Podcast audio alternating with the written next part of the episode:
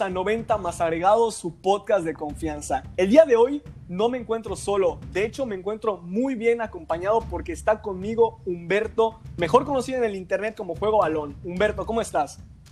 Muchísimas gracias David y Angelo por invitarme a, a, su podcast. Es para mí un placer estar aquí. Siempre hablar de fútbol con tu, cualquier persona en el mundo eh, es satisfactorio, así que un placer que me hayan invitado. Es un honor de verdad para mí estar aquí. No, un honor tenerte aquí y al lado de mí, claro que sí, se encuentra Ángelo Escalante. Ángelo, ¿cómo estás? Pues qué onda David, la verdad es que estoy, estoy muy contento, la verdad, porque eh, las personas que están siguiendo este podcast sabrán que eh, te, hemos tenido la posibilidad de tener a los tres amigos que son Juanca, Marcela y, y Humberto. De hacerte, Humberto, de, desde el primer momento que te contacté es ser muy amable y no, no poner como ninguna traba ni nada. Y la verdad, muchas gracias por, por todo eso.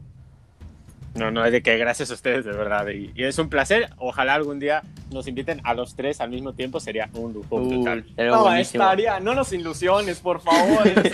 Eso ya son palabras mayores, ¿eh? Yo se los dejo sobre la mesa. Ya ustedes. Claro sabrán. que sí, claro. No, me encantaría, nos encantaría. De hecho, estaría sí, claro. padrísimo. Hay que organizarlo y a ver, a ver qué tal. Pues bueno, gente, el tema a tratar, bueno, mejor dicho, la pregunta a tratar es ¿Es acaso el fútbol inglés superior a cualquier fútbol del mundo? ¿Ha acabado la dinastía española en competiciones europeas? Esto y más en 90 más agregado, gente. Silbatazo inicial y dentro podcast.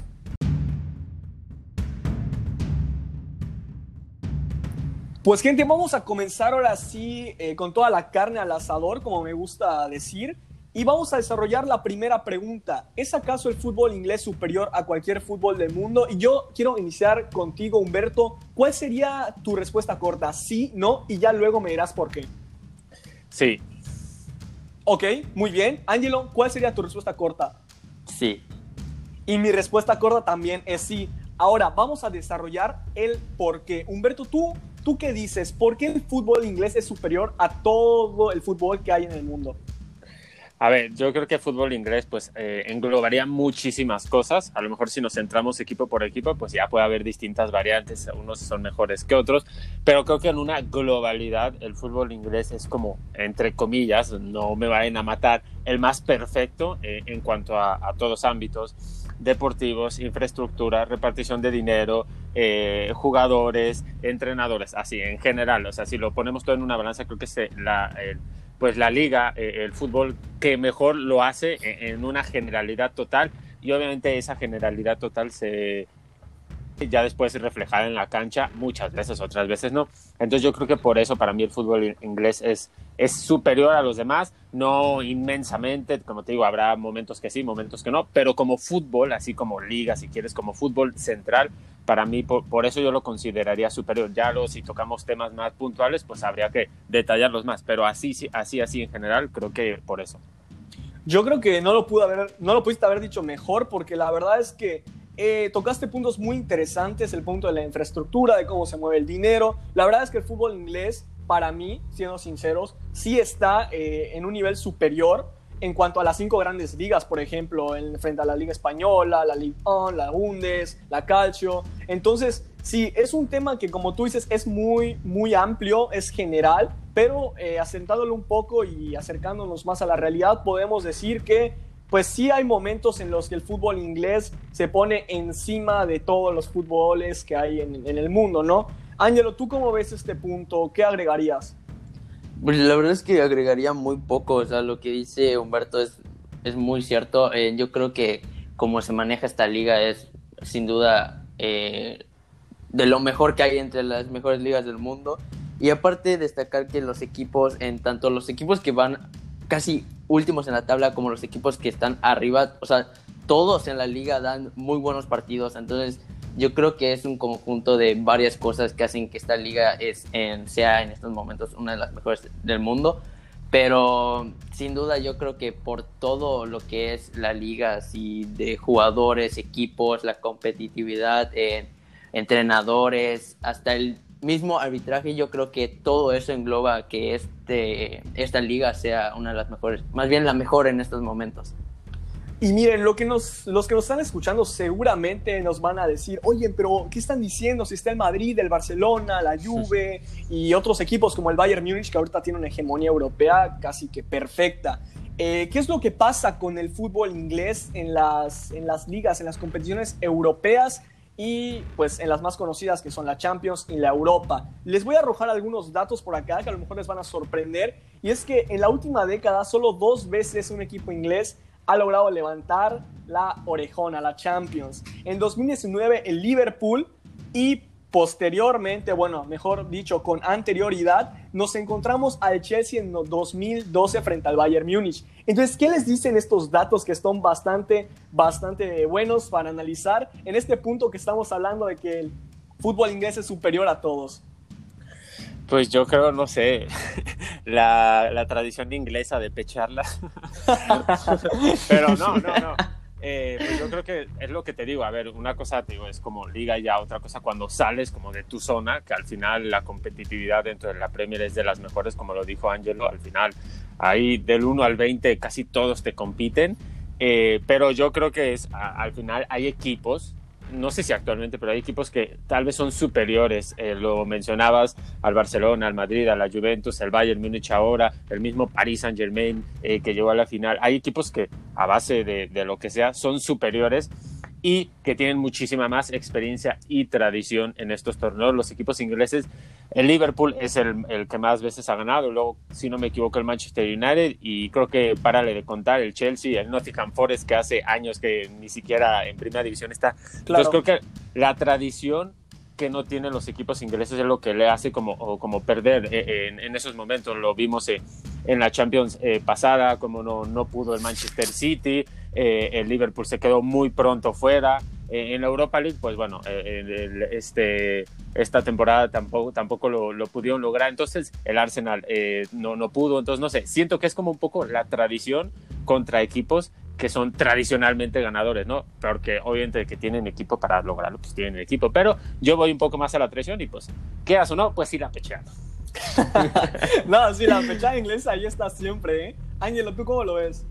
La verdad es que, o sea, por más de las estadísticas que acabas de dar de que dos de las últimas como 10 finales, no sé, eh, siento que no tiene nada que ver tanto el que, por ejemplo, el el que el campeón de la Champions eh, tenga que estar en la liga, en la mejor liga del mundo. Por ejemplo, el Bayern Múnich no está en la mejor liga del mundo, que es la, la, la Premier. Entonces, no sé, o sea, siento que eh, como que a los equipos ingleses siempre le falta algo en, en, la Champions y lo vimos con el City. Al City le falta eso de liquidar los partidos, eso es lo que le mata siempre. Pero sin duda yo creo que que no, por, por esta estadística tan fuerte que acabas de dar, yo creo que no quita de lado el hecho de que la Premier sea la mejor del mundo, o sea, no sé. Pues mira, fíjate que, que, son interesantes los puntos que ustedes dos tocan, porque la verdad es que tienen mucha razón en lo de la tradición de equipos de competir en Europa, como lo es la tradición del Madrid, que es el más, más ganador de Europa, le sigue el Barcelona, el Milan en su época, luego la Juve, que es más pecho frío que todos los equipos ingleses en Champions, sí. pero, pero sí, son buenos puntos que, que la verdad respaldan nuestro, nuestro análisis y nuestra crítica que es personal. Eh, la verdad es que me gusta mucho cómo lo ven y si les parece les voy a dar datos de la Europa League para que comparemos un poquito cómo están estos equipos ingleses en las competiciones europeas, una de mayor calibre y la otra de menor calibre. Bueno, en 2019 ganó el Chelsea, eh, antes en 2017 ganó el United, antes del United ganó otra vez el Chelsea en 2013 y estos, estas tres finales son las que han logrado llevarse en Europa, en la Europa League, los equipos ingleses, que también nos dice un poco de cómo van compitiendo en, en, Europa, ¿no? Sé que lo repito mucho, pero, pero es para que no se les vaya a olvidar ese punto. Y como mencionaba justamente Angelo, es interesante no dejar a un lado el hecho de que la Premier League es una liga que compite mucho, todos los equipos le pueden ganar a cualquiera y lo podemos ver en competiciones como la FA Cup incluso. ¿Tú qué piensas de la FA Cup, Humberto? Competiciones en donde un equipo de segundo o tercera se puede sacar a uno del Big Six. Me, me encanta, me encanta eh, ese tipo de competiciones. Creo que eh, es lo, al final ese tipo de, torneos, ese tipo de competencias son el fútbol nato, el fútbol, eh, no, no quiero decir el fútbol real, porque al final pues el fútbol, todo es fútbol, ¿no? Pero el fútbol eh, de antaño, últimamente, y no sé, eh, me dejarán mentir, y, igual no es tema, pero cada vez las distancias entre los poderosos y los pequeños se van incrementando muchísimo más y cada vez se están perdiendo más eh, eh, ese tipo de, de, sorpresas en la Champions. Rara vez vamos a ver otra vez a un Mónaco, a un Porto en una final.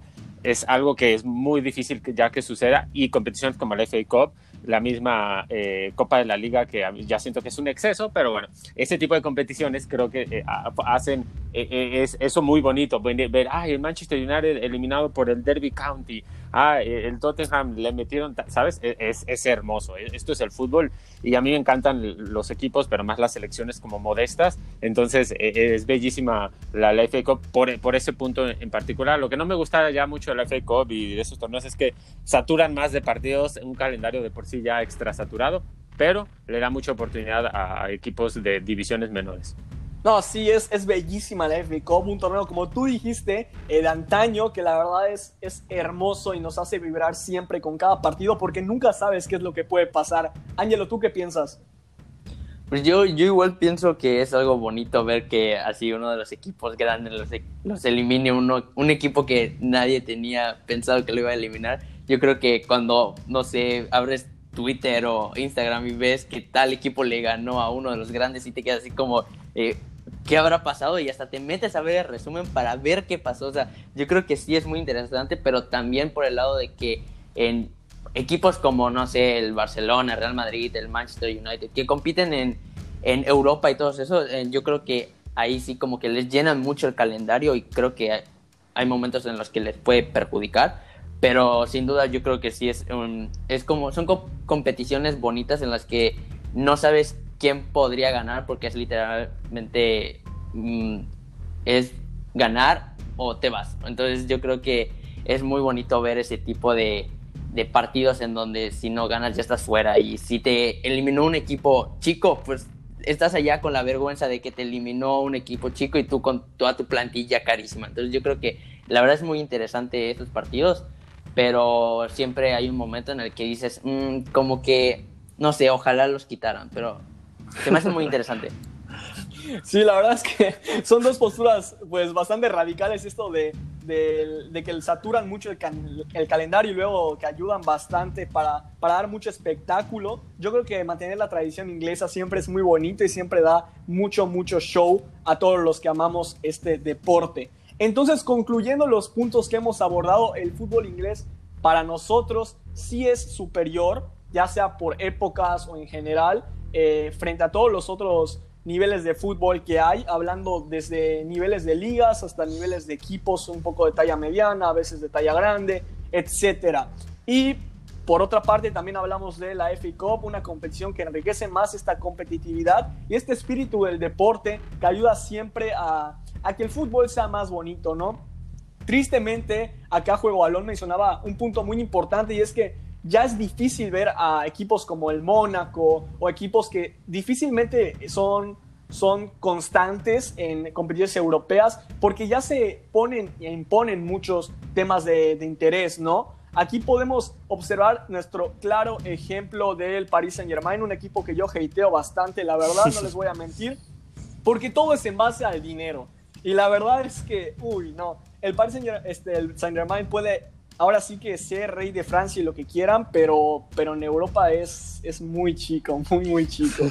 y, y, ahí te demuestra que al final eh, el dinero no te puede comprar nada, no te asegura absolutamente nada. Ve el Chelsea cuánto eh, se le complicó para conseguir una Champions, el City que lo intenta, lo intenta y no puede, y el Paris Saint Germain pues que apenas llegó a, a una final y, y, y, no pudo. A mí tampoco me gusta mucho eso y el Paris Saint Germain muchísimo menos. Neymar es una de las grandes razones, pero pero creo que al final también eh, a uno, no sé, me pongo eh, en el lugar, si yo fuera hincha de, eh, supongamos, del, del Ajax en Francia y que venga un jeque y le meta dinero y lo levante, pues dices, te emocionas, dices, por fin mi equipo va a pelear algo, ¿no? ¿Sabes? Como que al final el dinero, pues el fútbol va de la mano del dinero, pero creo que debe haber como un cierto equilibrio y lo del Paris Saint Germain es un abuso eh, bestial, descomunal, infernal, eh, lo, lo, que hacen en, en, cuanto a dinero.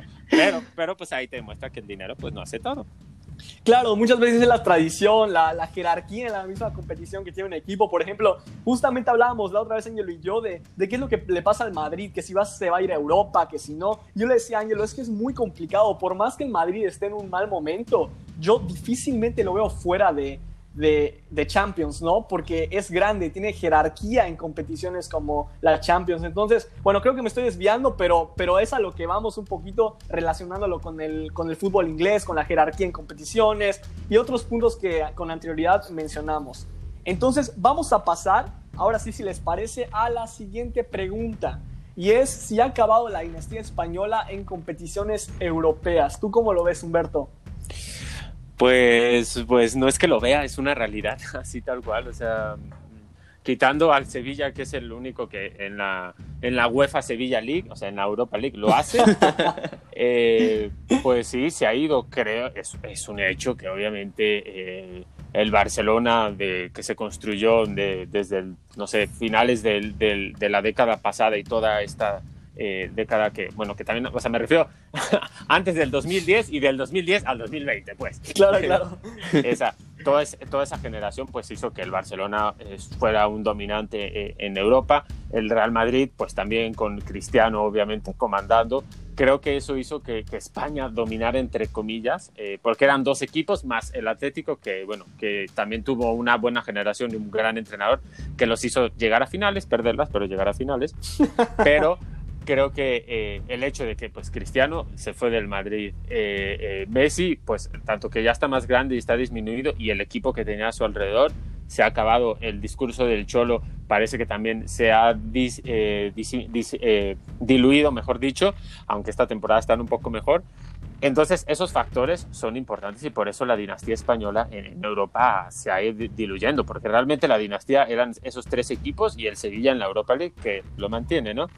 Pero principalmente es porque los hombres importantes, Cristiano y Messi, se han, uno se fue y el otro pues ya no está, ni siquiera ya está feliz ahí. Entonces creo que eso es, eso es lo, que, lo que pasa. Por eso, por eso creo que, eh, un poco retomando el, el, tema anterior de la Premier, siento que los equipos importantes de la Premier no tienen un referente de la altura de lo que es Messi, de lo que es Cristiano, de lo que es mismo Neymar, el mismo Mbappé sea, dime si hay jugadores importantes, pero no de esa altura tan grande y creo que eso luego termina por hacer la diferencia. Pero bueno, regresando a España, sí se acabó para mí, bueno, momentáneamente la dinastía eh, de España eh, en Europa y esta temporada se, se, torna complicado, más allá de que a lo mejor eh, el, el, Atlético, que es el que veo ligeramente mejor, pueda hacer algo o que Messi se quiera despedir muy, muy, muy feliz levantando la Champions, pero se ve difícil.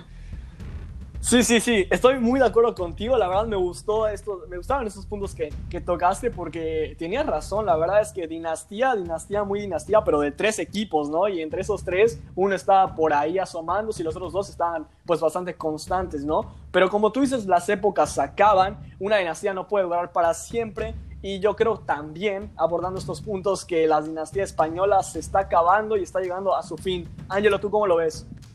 Pues la verdad es que yo, yo pienso lo mismo, o sea, yo creo que eh, hablamos de una dinastía porque estos tres equipos estaban muy bien en lo que es la Champions y el Sevilla lo que es en la Europa League. Entonces yo creo que hablamos de que pues, eh, los equipos antes no tenían posibilidad de estar en primero, segundo, tercer lugar porque sabes que siempre iba a estar el Madrid, el Barça o el, o el Atlético, o sea, de diferente forma, pero en esas tres posiciones iban a estar esos tres.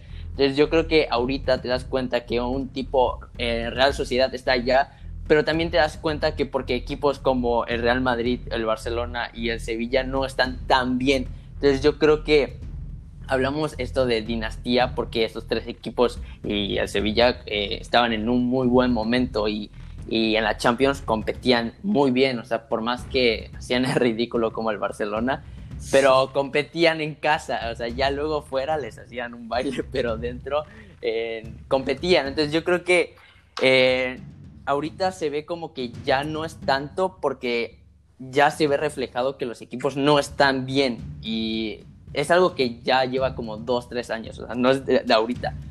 Pero ahorita sí te das cuenta que equipos como el Villarreal está en segundo lugar, la Real Sociedad en primero y antes imposible que te lo plantees eso. Entonces yo creo que más que nada es como eh, una decadencia de estos equipos, porque eh, si no, no le vería otra forma de, que, hubiera acabado esta dinastía. Y también opino que la dinastía pronto va a regresar, porque hay como un proyecto bastante interesante ahí por va, allá. Ahí va, los colores, ahí va, venga, dale. No, no, no, yo no hablo del Barcelona, yo no hablo del Barcelona, pero por ejemplo, el Madrid está intentando llevar a Mbappé a, ese equipo. Entonces, imagínate que tienes a Mbappé en el Madrid, tienes a, en el Barcelona en su Fati, a, a De Jong, a, a Pedri, jugadores así. Entonces, como que otra vez eh, todo el mundo va a voltear hacia esa liga. Entonces, yo creo que está terminando, pero pronto regresará. es, que, es que me encanta, me encanta cómo Ángel los expresa porque empieza a dar un punto y luego se, se, empieza a desviar a un poquito a los colores, no me lo vas a negar Ángel por ahí. Yo estoy también igual, digo, ¿quién no se ilusiona por su, por su propio equipo? Pero sí, me gustó mucho lo que dijo Ángelo, de hecho, eh, dijo algo clave, en mi opinión, que, que, es esto de la decadencia de los mejores, como la decadencia de los dos mejores de España, aunado con que el Atlético de Madrid está en un mal momento, o bueno, en un momento bastante irregular, y el Sevilla, pues no sé qué le está pasando, iba bastante bien. Entonces, esta decadencia ayuda a equipos de, de menor calidad a empezar a, a sonar arriba en las posiciones en la, liga, por ejemplo, pero aún así no les da todavía para competir en Europa porque les falta esa experiencia, esta jerarquía en las competiciones. Y también estamos viendo como Bayern de Múnich, un proyecto muy trabajado desde hacía muchísimo tiempo, que tiene un equipo casi que perfecto, una maquinaria infalible, se está ahora sí que poniendo, poniendo cada vez más alto este, en competiciones europeas, seguido de los equipos ingleses como el Liverpool, que a pesar de tener muchas lesiones está ahí, luego el Manchester City, que todos esperamos algún día ver levantar alguna Champions por ahí, y, y demás, ¿no? Entonces sí, la decadencia de, la, de, los equipos españoles, en mi opinión, y en la de Ángelo por lo visto, está llevando a estos equipos a, ahora sí que un segundo plano, ¿no? ¿Tú cómo lo ves, Humberto? Sí, claro, obviamente no, no es menospreciar a, esos equipos como la Real Sociedad, el mismo Villarreal que se reforzó eh, muy bien esta temporada, sino es simplemente los, los, otros equipos no están tan bien y por eso ellos están teniendo una oportunidad. Lo están haciendo bien, por supuesto que sí, pero es esa, es que es esa decadencia, no, de, no sé si decadencia, pero yo lo llamaría como un cambio eh, generacional. En el Barcelona está muy claro que están en esa transición que por eso les está costando eh, la vida en las últimas temporadas.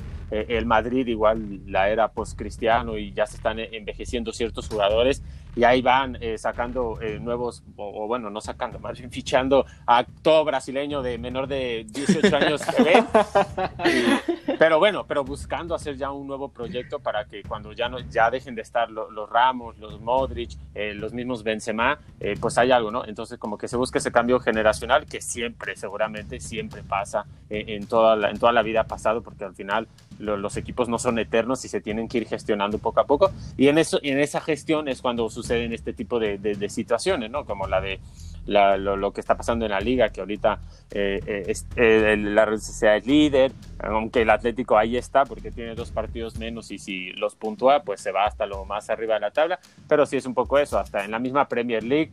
Eh, realmente pues domina el City y el Liverpool porque son los que son más regulares porque los otros equipos han estado muy irregulares últimamente. Entonces ahí es cuando de repente salen las sorpresas o los pequeños, pero que aún así, sobre todo en la liga, aún con una irregularidad o muy malos, el Madrid, el Barça o el Atlético van a ganarla porque es la, la diferencia es abismal. Aparte, sí, sí, sí. Eh, yo, quiero, yo quiero dar un punto importante que... Eh, como dijo Humberto ahorita, que sabemos que eh, al final de temporada vamos a ver al Madrid, al Barça o al Atlético, de, o sea, ganando la liga. Y yo creo que un punto importante es porque esos equipos que ahorita están en, arriba de, de estos equipos es porque eh, ahorita la temporada es muy, muy temprana, o sea, es muy pronta, pues. Cuando ya esté a, a la mitad, en donde ya tengan muchos partidos de Copa de Rey, de Champions, de, de Europa League y aparte de la liga, yo creo que allá muchas veces lo que es la plantilla y tener tan corta plantilla, yo creo que les puede pesar y tantos partidos, entonces yo creo que eh, ya a finales de la liga ya podemos ver otros, em, otras cosas diferentes como lo que estamos acostumbrados a ver como Real Madrid, el Barcelona y el Atlético ahí arriba, pero por el momento no es así, pero porque estos equipos están teniendo buen arranque, los otros están teniendo muy mal arranque y lo están aprovechando. Entonces, eh, yo creo que tarde o temprano les va a terminar pesando este tema de que tienen una plantilla tan limitada para tantas competiciones, pues.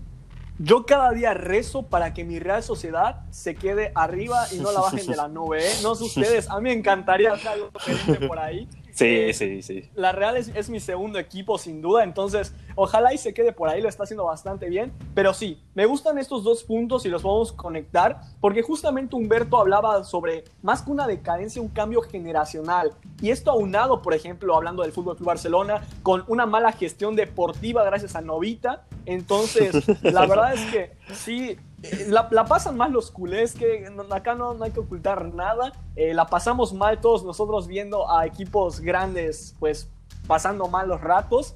Y ojalá y esto cambie. Y como decía Ángelo, conectándolo con este punto, justamente cuando ya haya pasado este cambio generacional y se empiecen a adaptar todas las situaciones y todo empiece a estar ahora sí que en la misma, en la misma línea de deportiva, por así decirlo, pues vamos a ver probablemente otra vez un regreso de equipos como el Madrid, el Barça, el Atlético, el Sevilla, si es que no se va a Europa League o si se va a Europa League, bueno, eso ya independientemente de, lo que ocurra, eh, probablemente regresar a, ganar cosas, ¿no? Ganar cosas fuera de nivel, pues nacional, obviamente, fuera de España, ¿no? Pero, pero sí, la verdad es que son, son temas interesantes. No sé, Humberto, ¿tú cómo la pasaste hoy? Cuéntanos un poco. Eh, eh, ¿Con qué? ¿Con qué? ¿Cómo la pasé hoy? Sí, ¿cómo la pasaste hablando con nosotros? Un poquito, ah, ¿qué te parecieron esos temas, todo esto? Yo dije que sabe de mi vida. No, no, no. Muy bien, muy bien, es un placer y más digo, hablar de fútbol y luego de, de las situaciones actuales que, que están pasando, que, que, no, no sé, yo es, para mí es un placer siempre que, eh, que lo requieran, lo necesiten, ya saben que pueden contar conmigo, así que un placer muchachos. No, pues muchas gracias otra vez. Ahorita te vamos a dar un espacio publicitario para que te vayas a conocer todos sus proyectos y todo. Ángelo, ¿tú cómo, cómo lo viste? ¿Te gustó, no te gustó? Despídete, no sé, haz lo que tú quieras. La verdad, a mí es, muy chistoso hablar con Humberto desde el primer día que platiqué con él. Se, se ve ese como que ese carisma de, de como que siempre está así, como no sé, medio activado, no sé, como que muy alegre pues. Y la verdad es que fue una plática como entre seria por los temas, pero la verdad es que muy chistosa y, no sé, me la pasé muy bien, la verdad. Todo muy ameno y ahora sí, Humberto, por favor, momento de spam, momento para que tú promociones redes sociales, por ahí TikTok, YouTube, eh, podcast, lo que tú quieras. Pues bueno, deja saco la lista. No, no, no, de verdad. pues no, adelante, adelante. Nada, eh, pues que me sigan en todas mis redes sociales. Estoy como Juego Balón, pero digamos mi principal fuerte es YouTube, mi canal de YouTube. Ahí hago videos todas las semanas, directos eh, este año bastante en cuanto a partidos. Así que pueden seguirme. Espero que se la pasen bien. Eh, trato de ponerle un tinte diferente al fútbol para que la pasemos bien. Mucha gente pues ofende, pero bueno, hay que, hay, que, hay que vivir la vida más ligera y hay que disfrutarlo. Al final es fútbol, así que síganme como Juego Balón en todos lados. En TikTok también ahí estamos activos cuando nos da tiempo, pero bueno, eh, pues síganme como Juego Balón. Así que ya saben, Instagram, Twitter, Facebook, YouTube, TikTok, Tinder, donde quieran. pues Humberto, muchas gracias por tu tiempo, por el carisma, por la paciencia, por todo. La verdad es que la pasamos muy bien contigo. Y para cerrar, Kosovo is Kosovo. Gente, esto fue 90 más agregado. Silbatazo final y acaba el podcast.